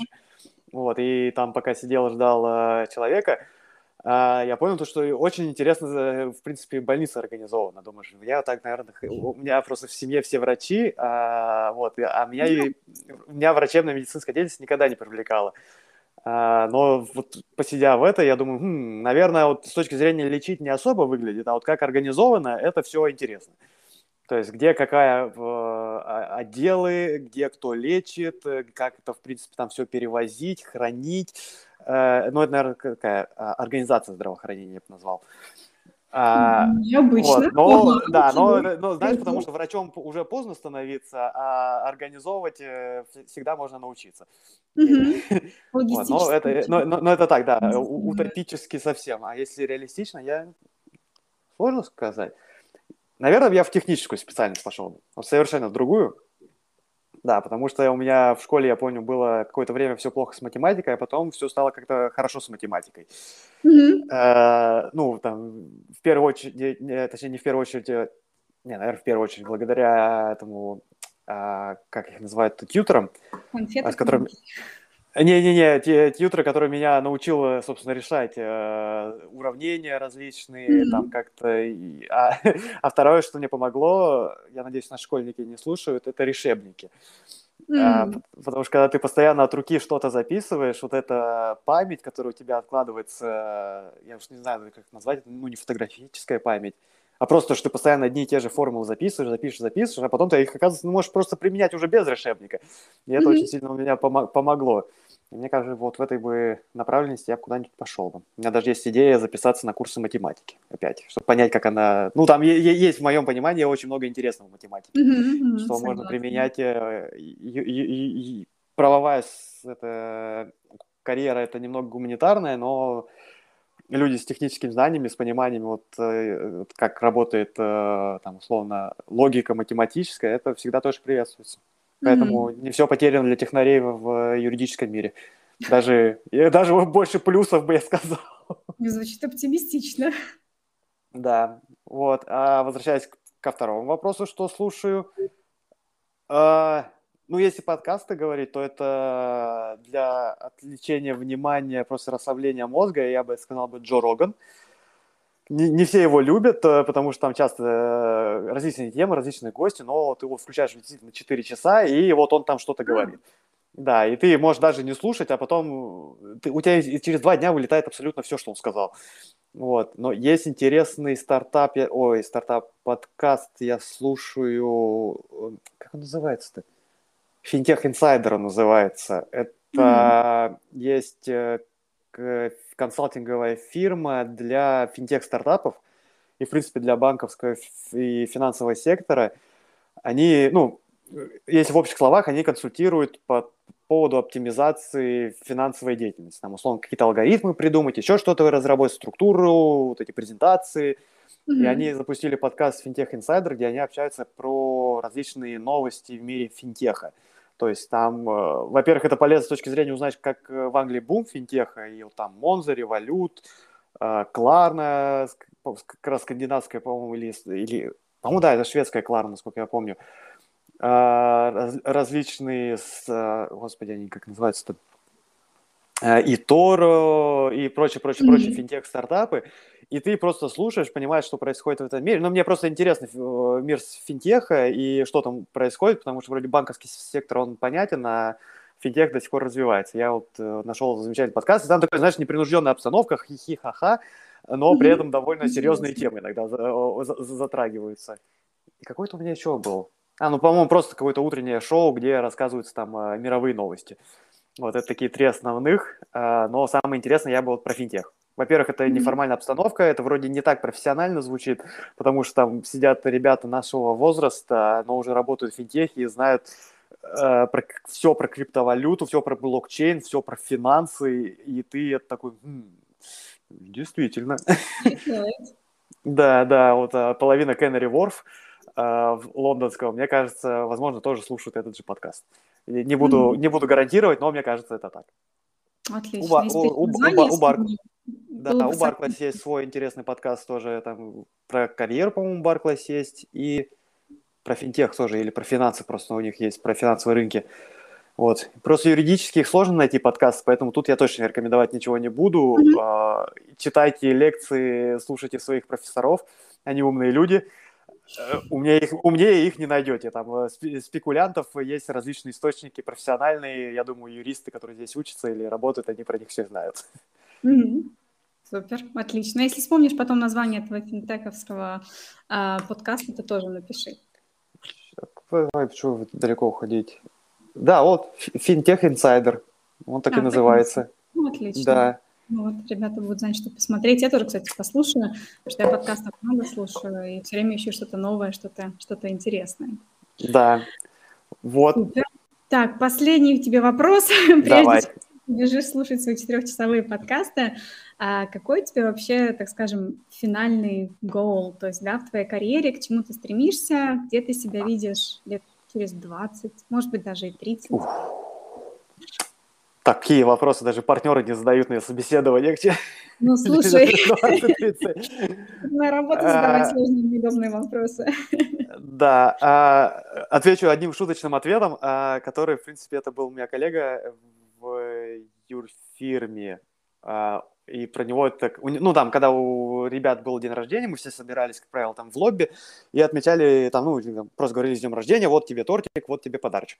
Mm-hmm. Вот, и управляющий партнер, я помню, говорил то, что этот человек, когда пришел на собеседование, его спросили, кем ты себя видишь там, в принципе, дальше, и он там прямо сказал, без зазрения какого совести, без стыда и каких-то красных щечек, э, я себя вижу партнером, желательно там equity партнером, и все таки хм". вот. Я не знаю, я уже за его карьерой, к сожалению, слежу, дошел он до этого пути или нет, но опыт, э, это, мне, его целеустремленность мне понравилась. Я, лично я немного придерживаюсь, э, наверное, такой другой позиции. А, я придерживаюсь позиции профессионализма э, без привязки к какой-то должности. То есть ты mm-hmm. можешь развиваться, условно, я сейчас работаю в инхаусе, а, я, наверное, вот буду там стараться развиваться, чтобы рано или поздно, условно, стать хедом, там, mm-hmm. то есть руководителем департамента. Если когда-то в жизни мне появится предложение перейти на тот же senior associate или даже на associate нового, там, в более крупную компанию, на более какой-то хороший пакет и проекты, а, в юридическую фирму, то принципе, почему бы нет? То есть, и имея опыт инхауса, ты можешь его продавать, и ты развиваешь еще свои проекты. Да, и, ну, в принципе, тебе ничто не мешает э, там, задерживаться, идти, собственно, вот э, к партнерской позиции. И я бы, наверное, даже сказал, те люди, которые стремятся в, в, именно в юридические фирмы, как классическое построение карьеры юридической, А, они даже в более выигрышной ситуации с точки зрения продвижения, потому что это, в принципе, наверное, как и в инвестбанкинге, а, у тебя есть четкая градация должностей, и когда, mm-hmm. ты, когда тебя промоутят. То есть ты начинаешь, да, там, классического пути с трейни, там, или сейчас уже там паралигалом, через два года ты квалифицируешься, либо там по старой системе, либо по новой, это через э, квалификационный экзамен, но про него я не буду говорить, это, мне кажется, можно еще на два часа ну, продлеваться. Отдельная такая тема. Да, и ты работаешь в трейни, паралигалом, через два года квалифицируешься, становишься ассоциатом, и там два-три года ты работаешь ассоциатом, там, третьего года, потом четвертого года, пятого года, на шестой год тебя условно повышают до синера то потом ты еще работаешь лет шесть, тебя становят там оф каунселом рано или поздно, ну, там, долго работаешь оф каунселом или там главой практики, и в какой-то момент тебя назначают партнером.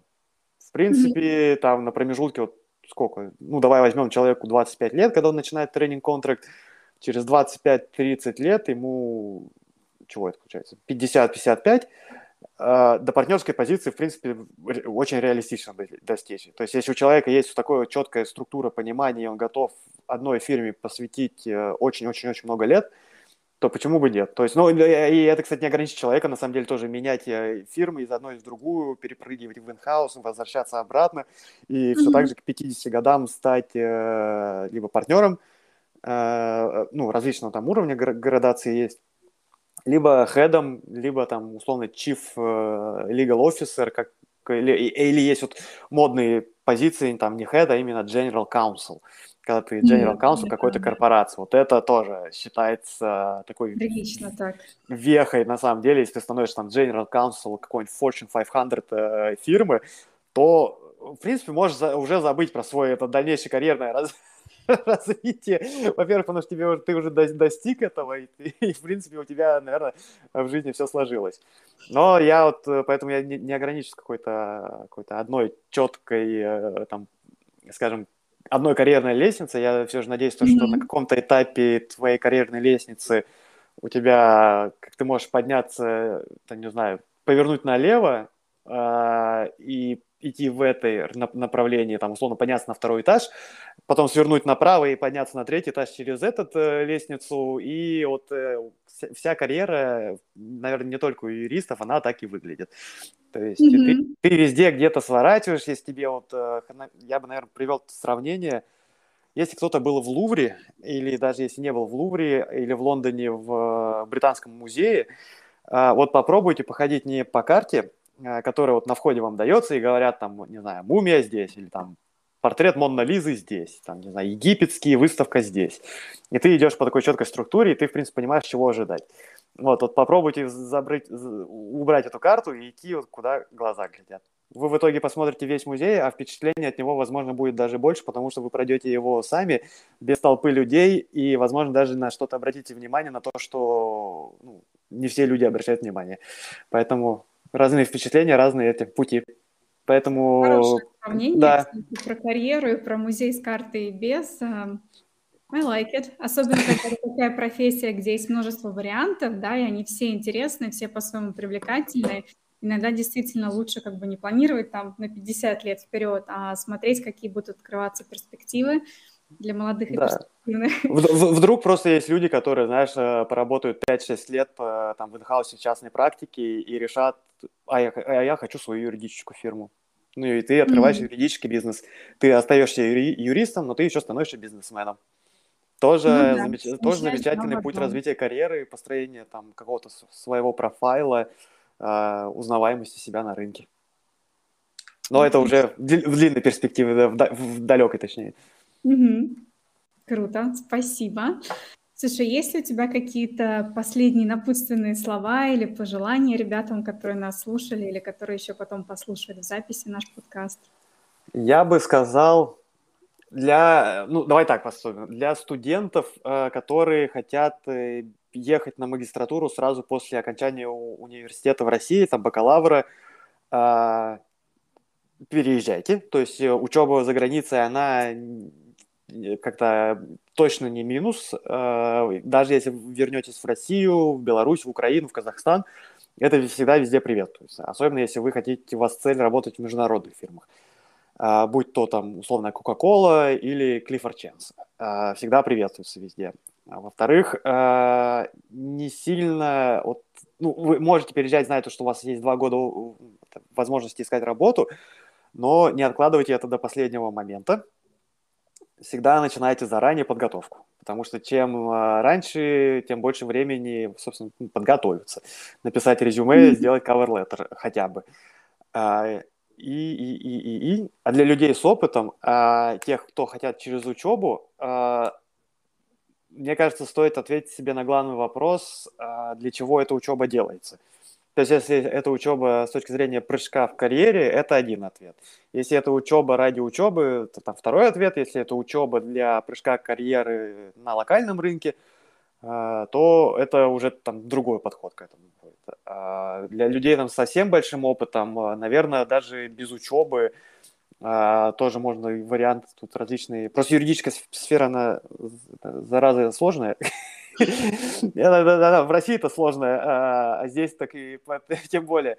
Вот, но всегда шансы есть, всегда пути есть, есть там способы квалификации, всегда можно там перепродать опыт. Но если есть стремление переехать за границу по юридической карьерной лестнице, начинайте работать с английским правом. Начинайте работать с международными договорами, потому что вот они ценятся.